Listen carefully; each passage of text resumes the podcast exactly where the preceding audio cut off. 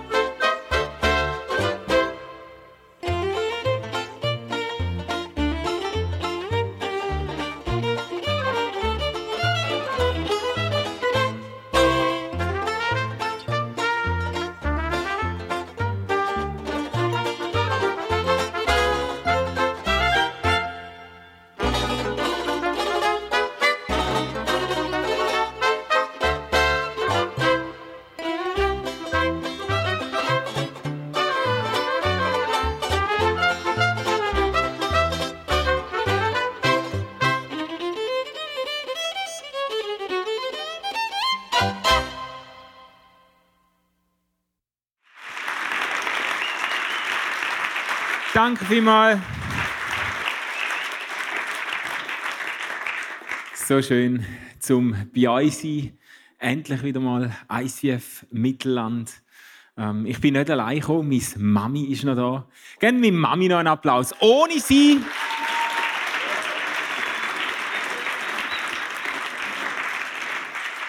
Ich liebe dich, Mami. Ohne sie wäre ich nicht da. Das ist, das ist so wahr, wie es noch sein kann, oder? Ähm, äh, danke für die äh, Einführung oder Vorstellung äh, von mir als äh, Theologiebeauftragte vom ICF Movement. Es gibt eben keinen Titel für das. Und ich, ich denke mir jedes Mal einen neuen aus, aber es, tönen alle irgendwie nicht gut. Ähm, aber heute habe ich eigentlich nicht so eine wahnsinnig äh, theologisch äh, ähm, äh, tiefgehende oder komplexe Predigt, sondern mehr eine persönliche und hoffentlich eine praktische Message. Äh, ich fange an mit einer Geschichte. Es ist schon ein paar Jahre her. Wir sind als Chile damals noch in unseren alten Räumlichkeiten gewesen. und die sind im dritten Untergeschoss. Äh, dort haben unsere Gottesdienste stattgefunden und wenn man nach dem Gottesdienst hat wollen, an die frische Luft oder ins Restaurant nebendran, wie es hat ein Restaurant gehabt, wo so äh, wir immer nach dem Gottesdienst dann sind, go trinken und go, go schwätzen und so und noch ein bisschen Zeit miteinander hatten. Wenn man dort wollen rauf, haben wir müssen eine lange Stege vom dritten Untergeschoss auflaufen und durch einen relativ schmalen Gang gehen.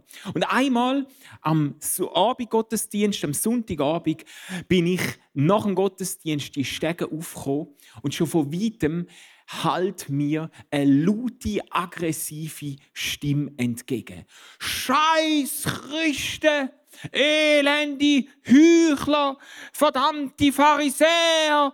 Und ich denke, oh, was, was kommt da auf mich zu? Ich laufe die Stegen auf und vor mir steht ein Mann, ein ziemlich einschüchternde Erscheinung. Ein Typ vielleicht äh, ein bisschen älter als ich, komplett in schwarz gekleidet, lange schwarze Haare, so ein Geissenbärtli, das ganze Gesicht voller Piercing, überall Tattoos da bis hinten da an Hals und überall äh, mit ganz vielen Bildern drauf, alle ab 18. Genug genug Material für ein ganzes Jahr voller Albträume. Und und er steht so dort und als ich raufkomme, schaut er mich grimmig an und sagt, schau, da kommt nochmal ein von diesen Christen aus dem Loch gekrochen. Ich mag euch nicht ausstehen. Und schimpft und tut. Und ich, ich überlege mir in dem Moment, jeder, der bei uns im Gottesdienst war, muss durch den schmalen Gang an dem Typ vorbei. Das war vielleicht der Grund, warum so viele Leute noch unten rumgestanden sind, oder? Hat sich niemand getraut, an dem Typ vorbeizulaufen. Und ich habe gedacht, ich muss den in ein Gespräch verwickeln. Und wenn es nur ist, damit ein paar Leute hinter ihm äh, sicher den Gottesdienst verlassen oder? Und ich fange mit ihm an zu schwätzen. Es war nicht ganz einfach. Er war sehr besoffen und sehr wütig, oder? Aber schlussendlich komme ich so ein bisschen mit ihm ins Gespräch und äh, stellt sich heraus, dass er Roman heißt. Also der Name ist von der Redaktion abgeändert worden, aber wir nennen den, nennen den jetzt mal Roman, oder? Ähm, und stellt sich heraus, dass er Gitarrist ist in einer Black Metal Band. Ganz grimmige Typen, ähm, wo ähm, ihren Bandraum gewechselt haben und ganz in der Nähe im Quartier ihren neuen Bandraum haben. Das ist nicht das Originalbild, in Wirklichkeit sehen sie noch ein bisschen gefährlicher aus, aber ähm, die haben ganz in der Nähe haben sie ihren Bandraum eingerichtet und haben jetzt unser Restaurant, wo wir immer nach dem Gottesdienst brauchen, um ein bisschen chillen und, und Gespräche haben, haben sie zu ihrem neuen Stammlokal erkoren. Und tatsächlich, wo ich am Roman vorbeischaue, durch die Glastüre ins Restaurant, da bietet sich mir ein herrlicher Anblick zig Leute vom ICF haben dort schon Platz genommen und um den Tisch herum gesessen, haben ein Gaudi schwätzen und lachen und tun. Und in der Mitte ist ein Tisch mit vier grimmigen, schwarz gekleideten Gestalten, die sichtlich überfordert sind. Mit all diesen Christen, die plötzlich das Restaurant fluten, oder? Und der Roman verabschiedet sich dann und sagt, ich gehe jetzt auch rein und ich laufe ihm hinterher und, und, und, und ähm, gehe zu den verschiedenen Besuchern vom ICF an, an die verschiedenen Tische und rede mit Leuten, die das erste Mal gekommen sind und mit Leuten, die ich schon lange kenne und so weiter, hin und her. Und die ganze Zeit, wo ich in dem Restaurant mit ICF-Besuchern rede, habe ich so den Eindruck in meinem Kopf, Manuel, du solltest eigentlich an diesem Tisch sitzen, mit dieser Black Metal Band. Dort gehörtest du eigentlich an. Und ich habe die Stimme die ganze Zeit in meinem Ohr und irgendwann gebe ich dem Eindruck nach und brich das Gespräch ab, das ich gerade führe und laufe auf den Tisch zu. Und schon, als ich auf den Tisch zulaufe, ruft der Roman laut aus, Achtung, da kommt einer näher, das ist sogar der Oberpriester. Und der Bandleader, der Leadsänger, schaut mich an und sagt mir, wir hassen Christen. Und ich sage zu ihm, ja, freut mich auch sehr, dich kennenzulernen. Und, und sitzt, sitzt zu ihnen an und sie fangen sofort an, mich zu provozieren. Gell? Jetzt, denk, jetzt haben sie mal so einen am Tisch, sogar noch einen Oberpriester, und sie fangen an, mich zu provozieren, machen Sprüche weit unter der Gürtellinie, also auch noch weit unter der Knöchellinie. Gell? Und erzählen Witze, die blödsten Witze, so blöd, dass Christen nicht darüber lachen dürfen, auch wenn sie saulustig sind. Ähm, aber, aber wir haben auch ernsthafte Gespräche. Sie, sie stellen Fragen, was, was wir da eigentlich machen. Sie können sich nicht erklären, warum Hunderte von jungen Leuten plötzlich da aus dem Loch rauskommen. Was machen die da unten? Was Gottesdienst und so. Und ich rede mit ihnen über alles Mögliche. Und eigentlich haben wir es dann noch saumässig gut. Und so nach dem Abend sagt dann der Leadsänger zu mir, ja, also wenn du willst, wenn du willst, kannst du wiederkommen. Und das habe ich gemacht. Zwei oder drei Jahre lang. Jeden Sonntagabend, nachdem ich mit Leuten vom ICF geredet habe äh, und äh, die abgelost und, und Gespräche und neue Leute kennengelernt und so weiter, bin ich immer zu dieser Black Metal Band am Tisch gesessen. Und wir sind dort geblieben, jeden Sonntagabend, bis uns der Kellner rausgeschossen hat und nach Mitternacht, weil er hat Feierabend machen Jeden Sonntagabend bis Mitternacht mit diesen Typen am Tisch und wir gelacht und, und, und Sprüche gemacht und ich habe manchmal auf die Zähne beißen und, äh, äh, und haben einfach, haben einfach Zeit miteinander verbracht. Das ist die einzigartigste Freundschaft, die eigenartigste Freundschaft äh, von meinem Leben geworden. Mit einer Black Metal Band, wo so viele Gegensätze offensichtlich sind und doch haben wir irgendwie eine Wertschätzung füreinander gewonnen und eine Anerkennung gewonnen. Mit der Zeit haben sie mich ihren Band-Seelsorger genannt. Oder? haben gesagt, ja, jetzt kommt wieder da, kommt dieser Band-Seelsorger. Und wenn es Zoff hat in der Band, sie haben immer wieder, ich weiß auch nicht warum, aber sie haben immer wieder einen neuen Schlagzeuger gebraucht. Irgendwie, die Schlagzeuger, die sind einfach rar gewesen und die, die es gefunden haben, die hat man nicht können brauchen oder die haben es wieder abspänstig gemacht. Jedenfalls jeden Monat ist irgendein neuer Schlagzeuger am Tisch gesessen und der hat natürlich gestaunt, wenn ich dann da komme und in einer Selbstverständlichkeit am Tisch sitze, hey Jungs, ciao zusammen, wie geht's? Und dann haben sie immer dann ihren neuen Schlagzeuger haben sie denen erklärt, weißt, du, der gehört zu uns, gell? Äh, das ist unser Hauspriester. Der gehört zu uns. Mit dem musst du auskommen. Wenn du mit dem nicht auskommst, dann kommst du mit uns nicht aus, oder? Ähm, und einmal, als ich mit der Band alleine war, beim Restaurant, eben wieder so kurz vor Mitternacht, hat mich der Roman ganz ernst angeschaut und gesagt: Manuel, schau, du machst mich fertig. Du machst mich einfach fertig. Schau, wir sind eine Black Metal Band, gell? Und wir sind, wir sind gegen euch. Wir, wir, wir müssten da ja eigentlich hassen, gell? Aber du kommst da an, du hockst an den Tisch und du verbringst Zeit mit uns. Und du, du ertreibst meine Sprüche, hat er gesagt. Du ertreibst meine Sprüche jetzt schon seit Jahren, oder? Und du bleibst an dem Tisch hocken, bis wir rausgeschossen werden. Ich bring's nicht fertig, ich kann dich nicht hassen, oder? Ich denke, ja, das ist ja schön. äh, wir sind in dieser kurzen Predigtserie eigentlich eine zweiteilige Serie, ähm, wo sich beschäftigt mit einer Episode von Paulus in der Apostelgeschichte, mit dem Besuch von Paulus in Athen. Und äh, ich möchte euch den ersten Teil von dieser Geschichte lesen und der Phil wird nächste Woche ähm, zum zweiten Teil von dieser Geschichte predigen.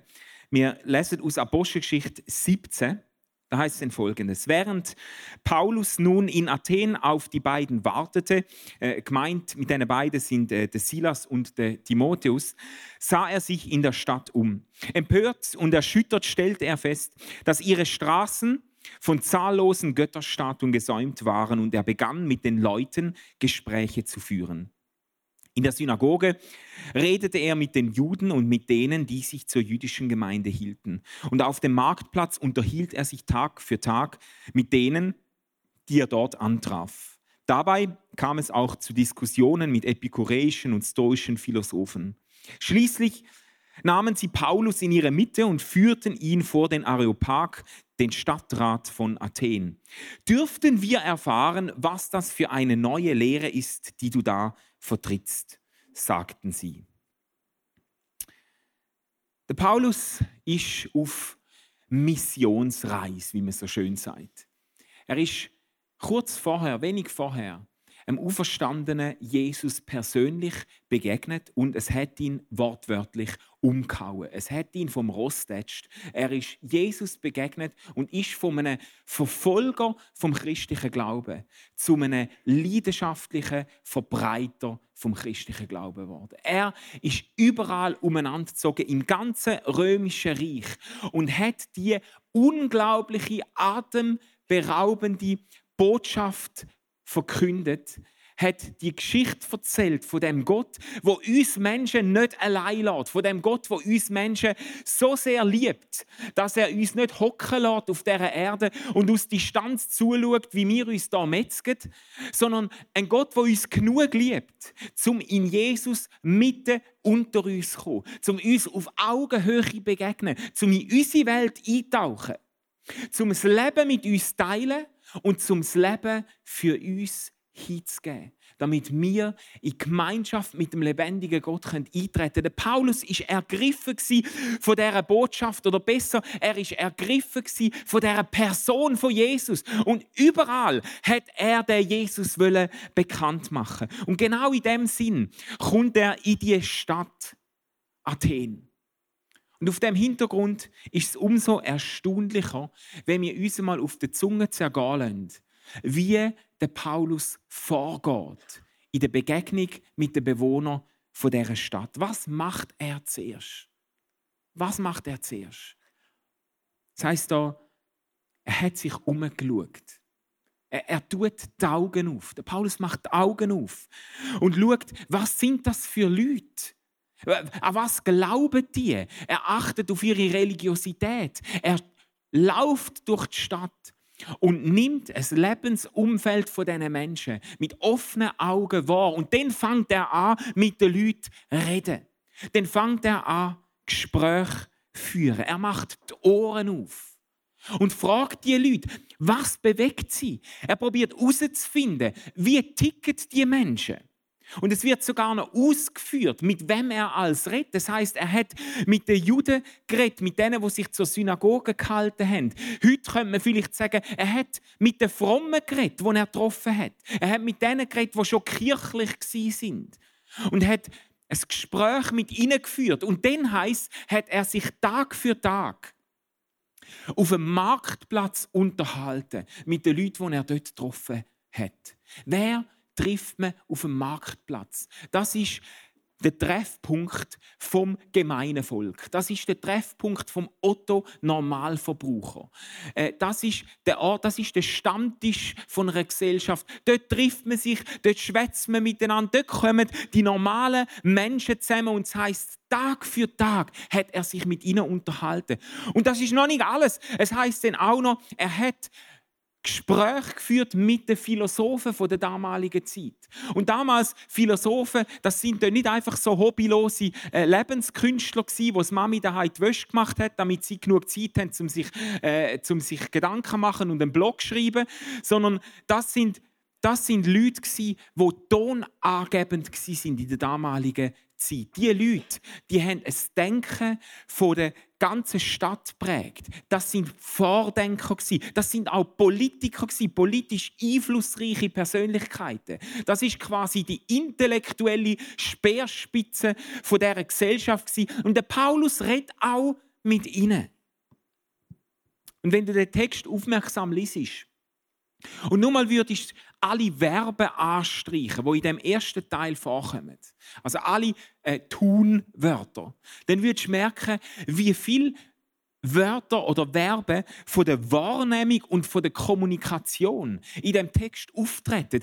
Äh, er schaut, er stellt Sachen fest, er redet, er führt Gespräche, er diskutiert. Die Verben von der Wahrnehmung und von der Kommunikation jagen sich förmlich in dem Text. Und ich finde das bemerkenswert.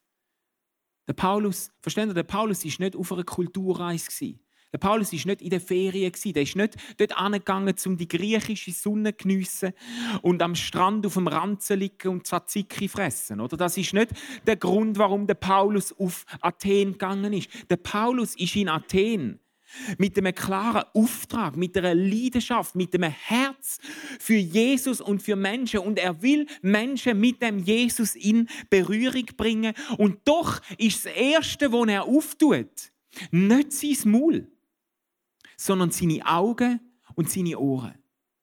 Er steht nicht einfach im Marktplatz an und stellt sein Harassli auf und fängt den Leuten das Evangelium vor den Latz zu knallen, sondern er setzt sich auseinander mit den Menschen, die dort wohnen. Er, er macht sich ein Bild von der Bevölkerung, oder eigentlich ist das schwach ausgedrückt. Er macht sich nicht nur ein Bild von der Bevölkerung, er taucht in die Welt von diesen Menschen ein. Das ist, was der Paulus an dieser Stelle macht und was der Lukas ausführlich beschreibt. Versteht ihr? Jesus schickt uns unter die Menschen.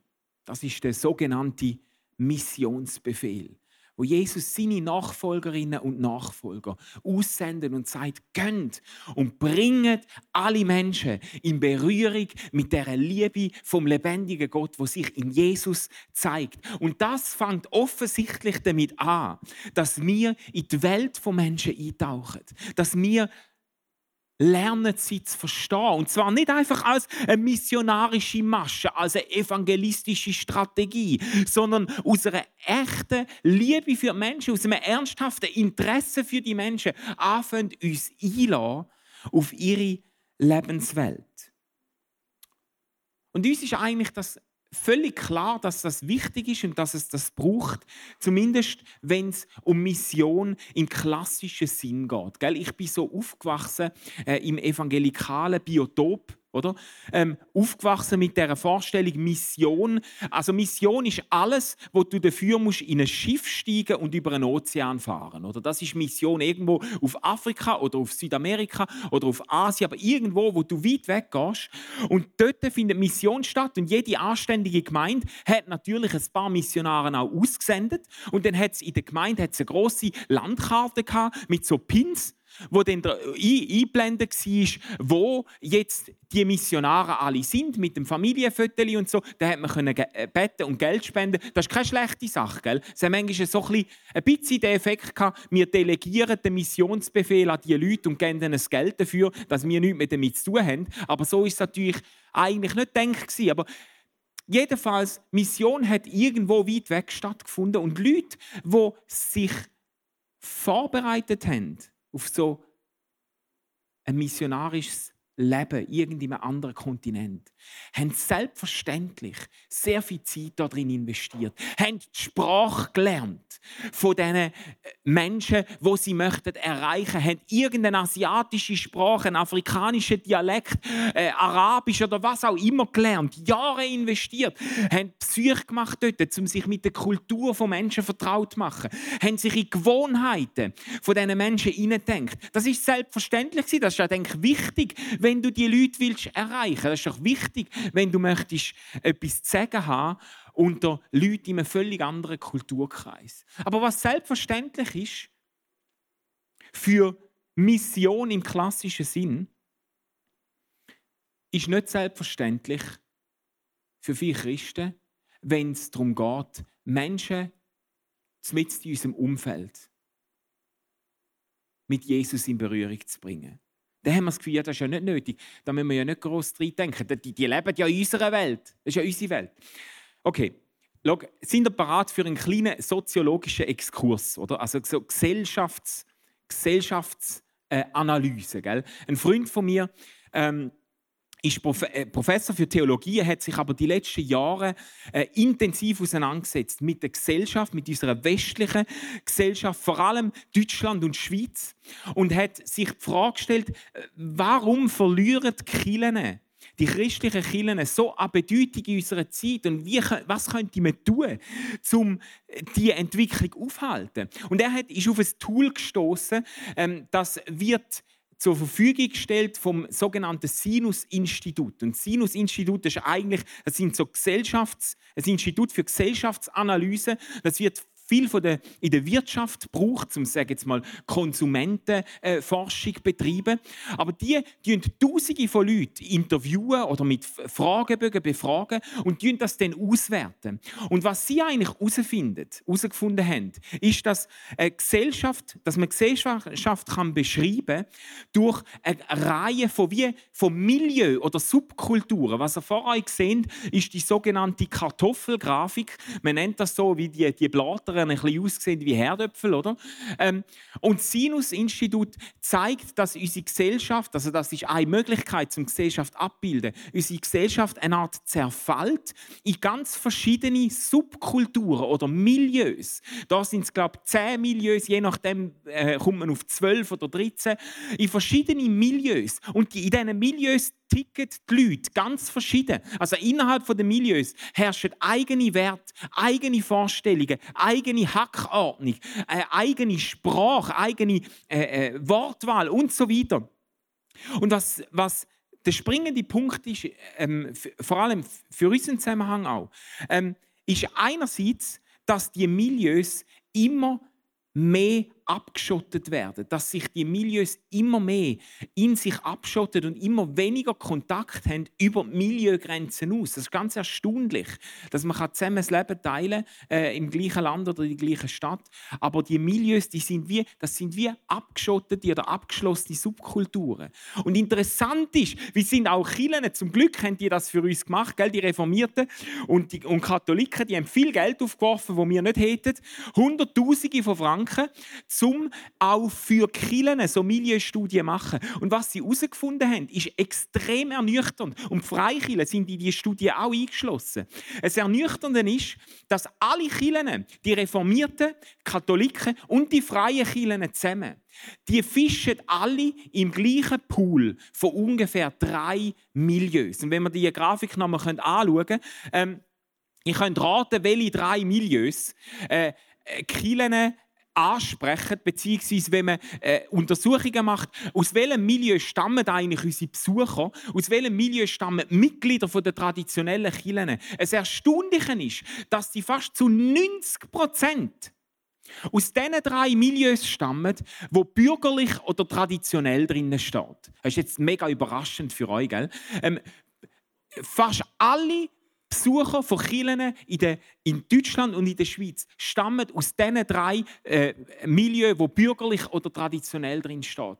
Und die anderen Milieus werden von den Kirchen, inklusive Freikirchen, fast völlig ignoriert oder nicht, nicht erreicht. Und wenn sich mal einer verirrt in einen Gottesdienst, fühlt er sich nicht angesprochen oder versteht nicht, was abgeht, weil nicht ihre Sprache geredet wird.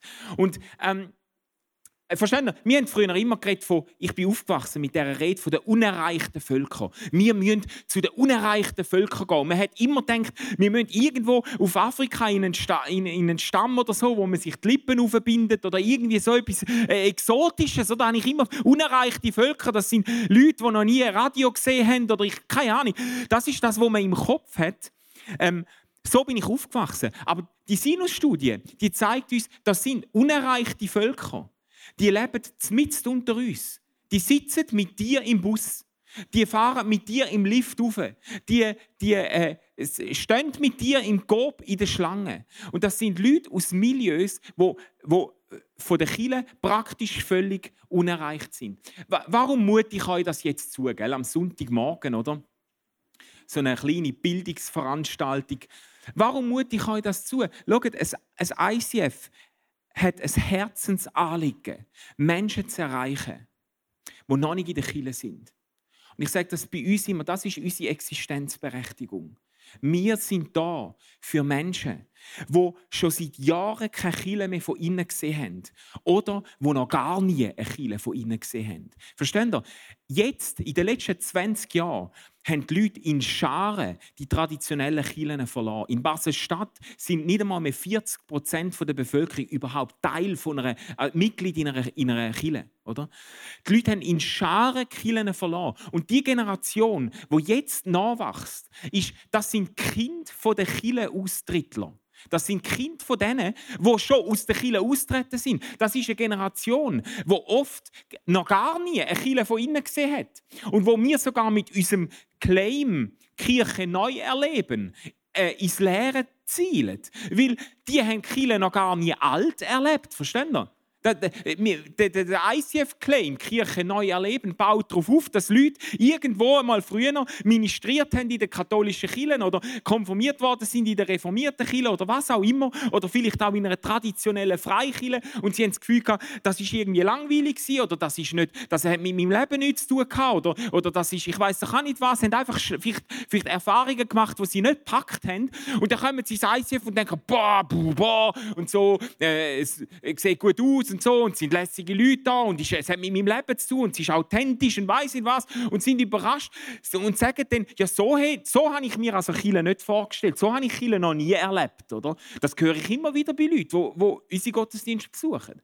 Aber wir haben es mit einer Generation zu tun, zunehmend. Die haben Kirche noch gar nie alt erlebt. Die haben, gar keine, die haben überhaupt keine Erwartungen, wie eine Kirche soll sein weil sie noch gar nie eine betreten haben. Verstehen Sie? Und, und diese Leute, die brauchen Menschen, die brauchen Kirchen, die sich über sie Gedanken machen. Die brauchen Menschen und Kirchen, die probieren, sie zu verstehen. Und das eine ist natürlich für Pastoren und für Leiter eine Herausforderung zum Bücher lesen, um sich auseinandersetzen mit dem Mindset von einer neuen Generation, um sich auch mal so eine Studie reinziehen und so weiter. Aber das muss nicht jeder von uns machen. Und das ist auch alles sehr viel günstiger zu haben in persönlichen Begegnungen. Wenn du Menschen begegnest, nach dem Vorbild von Paulus, dich interessierst für sie, die Augen und die aufmachst, du nicht erwartest, dass sie, dass sie zuerst äh, in deine Kultur kommen und in dein Milieu kommen. Das ist, was wir oft machen, oder? Äh, unbewusst. Ich will da niemandem an Karren fahren, gell? Äh, aber das ist, was Kirchen oft gemacht haben. Sie erwartet eine doppelte Bekehrung der Leute. Zuerst müssen sie sich bekehren ins bürgerlich-konservative Milieu, damit sie überhaupt verstehen können, von was wir reden. Wir sind uns das nicht bewusst, aber Leute, die nicht aus diesen Milieus kommen, die kommen, die kommen in, in, Kirchen, die, die, die schnallen gar nicht. Das, das ist so voraussetzungsreich, was wir machen. Verstehen Und was es braucht, sind Leute, die sich einlösen auf Menschen und in ihre Welt eintauchen.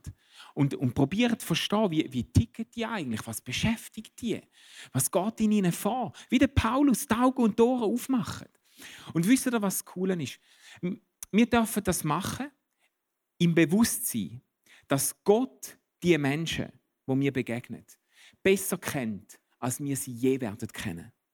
Und wir können das machen im Bewusstsein, dass Gott die Menschen mehr liebt, als wir sie je werden lieben dass er eine Sehnsucht hat, ihnen zu begegnen. Und wisst ihr, was noch besser ist? Wir können das machen im Bewusstsein, dass Gott mit diesen Menschen längstens eine Geschichte geschrieben hat. Dass Gott mit diesen Menschen längstens unterwegs ist. Das finde ich das Bemerkenswerte.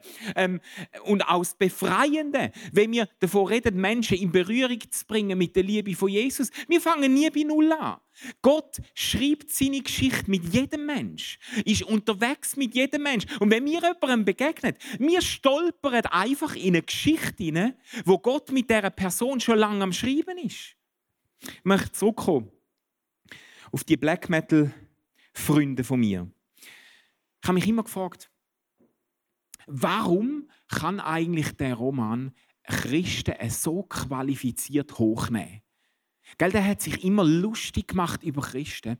Der hat einmal Sprüche gebracht. Und wenn du dich willst lustig machen über etwas, dann musst du ja ein Stück weit verstehen. Gell? Und ich habe immer gedacht, der Roman, der versteht uns erschreckend gut. Der hat können Sprüche machen, wo genau ins Schwarze getroffen haben, genau auf die Schwachstellen den Finger gelegt haben. Der hat können auf den Tisch stehen und sei ein lebendiger Fisch grölen im, im ganzen Restaurant. Und ich habe gedacht, woher kennt er sich so gut aus? Und er hat sich immer ein bisschen verdeckt gehalten, aber irgendwann habe ich ihn gestellt und habe gesagt, Roman, wa warum weißt du eigentlich so gut Bescheid, was in unserer Szene, äh, christlichen Szene läuft? Und dann hat er mir erzählt, von seiner Jugendzeit. Haben wir gesagt, schau, als Teenager, ich habe schon früh angefangen, Heroin zu nehmen. Und ich bin heroinsüchtig geworden und habe meine Gesundheit ruiniert, habe mein Leben an Abgrund, an Rand vom Abgrund gebracht. Und ich bin am Ende und habe mich irgendwann in eine christliche Veranstaltung verlaufen. Oder bin eingeladen worden, ich weiß nicht mehr genau, wie, wie die Umstände waren, aber der ist in eine christliche Veranstaltung gekommen. Und dort hat man die Leute aufgefordert, führen zu kommen für sich beten zu lassen. Und er ist führen gekommen und hat für sich beten lassen. Und sagt dann zu mir noch, als er es erzählt, sagt er, stell dir vor, Manuel, so tief bin ich gefallen, dass ich sogar von Christen für mich beten lasse, oder? Und dann sage ich, ja, und was hast du nachher gemacht? Hast du ihnen den Grind abbissen, oder was? Er hat gesagt, nein, du, schau, ich kann mir es nicht erklären.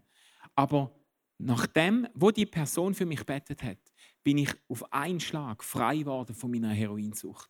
Und ich habe das Zeug nie mehr angelangt nachher. Ich bin Teil geworden von einer christlichen Gemeinschaft. Ich habe in einer christlichen Band gespielt, oder? Ich weiß nicht, ob er da sei ein lebendiger Fisch geübt hat, aber jedenfalls hat er die Szene so kennengelernt. Und dann ist etwas passiert, das hat er mir nie im Detail erzählt, aber dann muss etwas passiert sein, wo ihn so abgestoßen hat. Man hat ihn verurteilt, man hat mit dem Finger auf ihn gezeigt. Irgendetwas ist passiert, wo ihn die Überzeugung zur Überzeugung gebracht hat. Christen sind ein heuchlerisches pharisäisches Pack. Leute haben vielleicht ihn verurteilt, weil er ist ganz sicher auch als Christ nicht wahnsinnig stromlinienförmig war. Also das, äh, da können wir sicher sein. Leute haben ihn verurteilt und er hat sich abgewendet vom Ganzen und ist überzeugt, das sind Heuchler, das sind Pharisäer. Und das ist exakt das gewesen wo er mir entgegengeschrauen hat, wo ich nach dem Gottesdienst auflaufe, wo sie zufällig als Band ihren Bandraum gewechselt haben, genau in unser Quartier und genau in unser Restaurant als ihr neues Stammlokal erkoren haben. Und er steht genau dort, wo ich raufkomme und Gott gibt mir den Eindruck oder den Auftrag, zum an den Tisch zu sitzen und es entsteht eine Freundschaft mit ihnen. Versteht ihr, was ich will sagen ist? Egal, wem du begegnest, Gott hat seine Geschichte mit diesen Menschen längst angefangen zu schreiben. Und du stolperst in Geschichten hinein, wo Gott am Schreiben ist mit Menschen. Und du kannst ein Teil werden von diesen Geschichten. Du kannst eintreten in das Werk, wo Gott am tun ist. Und Gott will dich brauchen, um die Geschichte weiterzuschreiben. Und versteh mich nicht falsch. Du musst für das nicht ein, ein Vollblut-Evangelist sein, der schon vor dem Morgen tausend Traktate verteilt. Du musst nicht einmal extrovertiert sein. Versteht ihr? Ich, ich habe gerade letztens ein Buch gelesen über introvertierte Christen, sensationell, wo zeigt, wie unwohl sich introvertierte Christen in vielen Gemeinden fühlen, wie man eigentlich von ihnen immer extrovertiertes Verhalten fordert und sie das Gefühl haben, sie müssen ihre Persönlichkeit verleugnen, wenn sie möchten Jesus nachfolgen. Nein, du musst nicht einmal extrovertiert sein. Du musst nur überzeugt sein, dass du nicht mehr ohne Jesus zu haben bist. Du, du bist nicht mehr ohne Jesus zu haben. Egal, wo du dich bewegst, egal, wo du hingehst, egal, was dir der Spiegel am Morgen sagt, wenn du reinschaust. Sagt vielleicht das Gegenteil, aber du bist das Beste, wo der Mitmenschen, deinen Mitmenschen an dem Tag passieren kann. Du bist nicht mehr zu haben ohne Jesus. Ob du einer Nachbarin in der Wäschküche begegnest, ob du mit jemandem im Zug unterwegs bist, ob du mit jemandem schwätzt, wo, ähm, wo du schon lange kennst, ähm, ob du irgendjemandem begegnest, völlig unerwartet, du bist nicht mehr ohne Jesus zu haben. Dort, wo du hingehst, nimmst du ein Stück von der Gegenwart Gottes mit. Und Leute, die dir begegnen, bewegen sich unweigerlich in die Nähe vom lebendigen Gott, bewegen sich unweigerlich im Einflussbereich vom lebendigen Gott, wo bereit ist, seine Geschichte mit diesen Menschen weiterzuschreiben. Ich erinnere mich gut an die letzte Begegnung, die ich mit dem Roman kurz bevor sie ihre Band aufgelöst haben. Ich weiß nicht mehr genau, warum, ob sie dann am Schluss gar keinen Schlagzeuger mehr gefunden haben oder ich weiß nicht genau, aber sie haben ihre Band irgendwann aufgelöst und wir sind aber auch kurz darauf ab, äh, in ein anderes Gebäude gezügelt als Kielen und nicht mehr in dem Restaurant abgehängt und dann ist die Begegnungsfläche verloren gegangen und wir haben uns aus den Augen verloren. Aber ich, ich weiß noch, wo ich im Roman das letzte Mal begegnet bin. Ich bin an einer Sitzung vom ICF aus und bin nachher heimgefahren mit dem Velo, ziemlich spät schon und triff ihn, fahre an ihm vorbei. Am Straßenrand läuft er mit der Bassistin, die sind damals zusammen gewesen. Und dann schreit er mir noch, hey Manuel und so. Und ich, ich komme zu ihm zurück und, und, und er sagt, komm, wir gehen eins saufen. Dann sind wir in eine Beiz gegangen, angesessen, haben ein bisschen geschwätzt, so hin und her. Ist nicht ein besonders, besonders äh, bemerkenswertes äh, Gespräch jetzt gewesen. Aber irgendwann, irgendwann schaut mir der Roman tief in die Augen und sagt, sagt zu mir, weißt Manuel, ich werde wahrscheinlich nicht alt. Mit, mit, all dem, dem Scheiß, den ich mir in die Venen hineinlassen habe, als, als Junge mit meinem Alkohol- und Nikotinkonsum. Ich werde wahrscheinlich nicht alt. Je, jedenfalls mache ich mir viel Gedanken über den Tod. Und, und, wenn ich mir so über den Tod Gedanken mache, dann werde ich manchmal ganz kindisch. Dann werde ich so kindisch, dass ich mir überlege, ich, ich würde mir so wünschen, dass am Schluss jemand da steht, der mich einfach in den Arm nimmt und mir sagt, schau, Roman, ich vergib dir. Es ist gut. Es ist gut. Er sagt mir das und seine Freundin macht sich lustig darüber und sagt, ja, du mit deinen infantilen Fantasien, das wird nie passieren und das Gespräch bricht ab und geht irgendwo noch jemand anders durch. Aber der Moment ist mir in Erinnerung geblieben. Und ein Typ aus einer Black Metal Band seine Sehnsucht zum Ausdruck bringt. Nach der Begegnung, nach der Gnade vom lebendigen Gott. Seine Sehnsucht nach dem Gott, der mit ihm längstens seine Geschichte schreibt, wo ihn befreit hat von seiner Heroinsucht, wo mich ihm über den Weg geschickt hat. Und ich habe ihn aus den Augen verloren seither. Aber ich weiß, dass Gott ihn noch lange nicht aufgegeben hat. Und Gott hat Menschen nicht aufgegeben in deinem Leben, in deinem Umfeld. Leute, die dir begegnen. Menschen, die vielleicht dich kennen, aber Jesus noch nicht kennen. Ich will dich einfach ermutigen, dass du im Bewusstsein in die neue Woche startest. Du bist nicht mehr zu Hause ohne Jesus. Wo du hingehst, bringst du ein Stück von der Gegenwart Gottes mit. Und wem du auch begegnest, du stolperst in eine Geschichte hinein, wo Gott mit diesen Menschen längstens am Schreiben ist. Und Gott ist entschlossen, um dich zum Teil von dieser Geschichte zu machen. Jesus, ich bitte dich, dass du uns folgst in die nächste Woche. Ich bitte dich, dass du uns morgen kannst wecken in dem Bewusstsein, was auch immer wir vorhaben, wo auch immer wir hingehen, wem auch immer wir begegnen, wir sind nicht mehr ohne dich zu haben, Jesus. Ich bitte dich, dass du uns eine Erwartung gibst, nicht einen, nicht einen falschen evangelistischen Druck und eine falsche missionarische äh, äh, Erwartung, sondern dass du uns einfach die Erwartung ist, dass deine Liebe in uns und durch uns sichtbar wird. Dass du uns brauchst, um Geschichten im Leben von Menschen weiterschreiben. In Jesu Namen. Amen. Du kannst ähm, nachher werden eine Zeit vom Worship haben und du kannst führen kommen und kannst das Abendmahl nehmen. Auf beiden Seiten hat es Abendmahlstationen, wo du kannst das Abendmahl einnehmen und wo du auch kannst einerseits daran denken, dass wo Jesus für dich tun hat. Und du kannst das Abendmahl auch nehmen im Blick auf Menschen, die dem Jesus noch nicht begegnet sind. Und das Abendmahl nehmen mit einem Gebet, dass das, was dir gilt, auch Realität kann werden in ihrem Leben. Sie können dann Gott begegnen. Wenn du möchtest Gebet in Anspruch nehmen kannst du auf die Seite kommen. Auf die Seite, das sind Leute, die sich freuen, um mit dir beten, wenn du etwas willst. Festmachen mit Gott, etwas willst. Loswerden mit jemand anderem im Gebet. Dann äh, nimm doch das in Anspruch.